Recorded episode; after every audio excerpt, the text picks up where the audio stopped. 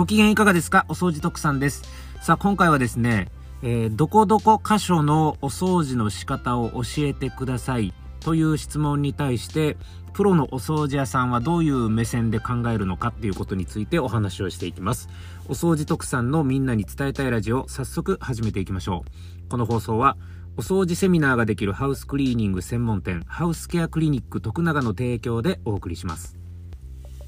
はい、ということで、えー、よく実際徳さんも質問を受けるんですけれども、どこどこ箇所の掃除の仕方を教えてくださいっていう質問ですね。例えばキッチンのお掃除の仕方を教えて、お風呂のお掃除の仕方を教えて、トイレのお掃除の仕方を教えて、洗面台のお掃除の仕方を教えて、まあ、もっと言うと、冷蔵庫の中のお掃除の仕方を教えてください。洗濯機のな、洗濯機のお掃除の仕方を教えてくださいとか、まあ、そういうようなどこどこ箇所のお掃除の仕方を教えてくださいっていうケースの、えー、ご質問結構よくいただきます。で、実はね、今日、あのー、12月30日の朝なんですけれども、スタンド FM の方でとある方がライブ配信してて非常に面白い質問をいきなり受けたんですけども、湯たんぽの中ってどうやってお掃除するんですかっていう質問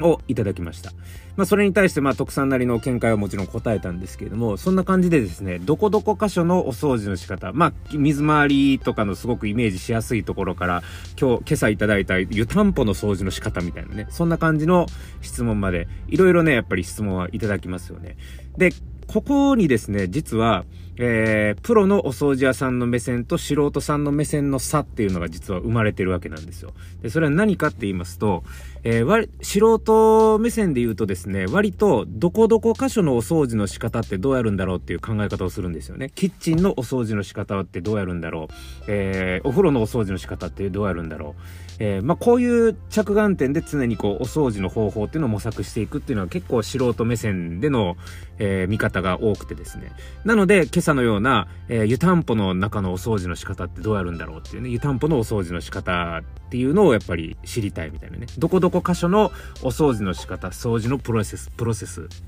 これをやっぱり知りたいっていうケースで考えるんですけど、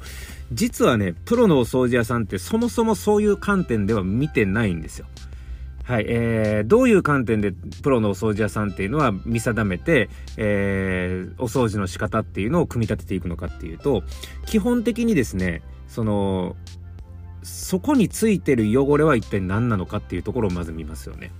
はい。で、その汚れと、あとはその汚れが付着している素材との相性というかね、素材との関係性。ここが一番重要なんですよね。どんな素材に、えー、どんな汚れがついてるのかっていうところ。えー、またその汚れの付着頻度ですね。えー、もう、あのー、ふっとこう、触れてるだけレベルで、えー、例えば静電気で埃がくっつくとかね、そんな程度の付着レベルでついてるのか、もう削らないといけないぐらいに頑固にこびりついてるのかとか、そういう付着レベルであったりとか、あとはその、その付着している汚れの、汚れが付着している素材との関係性ですよね。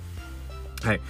例えばですね、えー、木製の素材、木製の素材に対して頑固な油汚れがついていたとしたら、洗剤をかけたらどうなるかっていう想像は別に難しくないと思うんですよ。例えばもう木製なのでやっぱ基本的に水が染み込みやすいですからね。そこにこう洗剤をかけると、お水液が下手したら気に染み込んでいくかもしれないな。じゃあ気に染み込まないようにお掃除をしていくためには、えー、どういうバランスで洗剤を使って、えー、やっていけばいいのかとかね。そんな感じでこう組み立てていきます。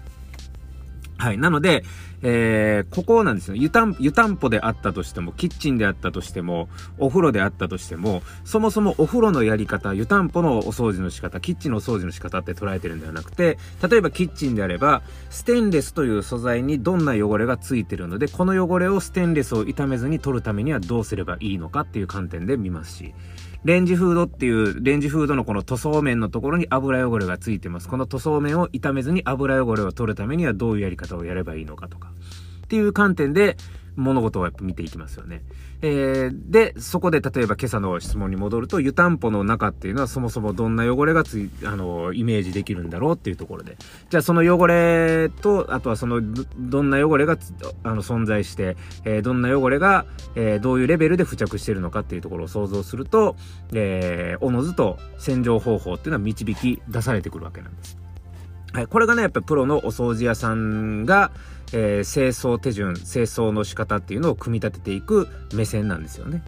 はい、えー、ということで、ここら辺に素人目線とプロの目線の差があるんだよっていうお話を今回はさせていただきました。はい、えー、改めて整理をしますけれども、どういう差があるのかっていうとこですよね。素人さんっていうのは、結構ね、ど、ど、清掃箇所ごとの、あの、お掃除の仕方っていうのを知りたがるっていう傾向があって。例えばキッチンならキッチンのお掃除の仕方。お風呂ならお風呂のお掃除の仕方。トイレならトイレのお掃除の仕方。っていう形で、えー、素人さんっていうのは、えー、清掃箇所ごとにそのお掃除の仕方を知りたいみたいなね。そういうような目線で見る傾向が多いんですがプロはですねそもそもそういう観点では見てないという話なんですね。プロっていうのはどういう目線で見てるのかっていうと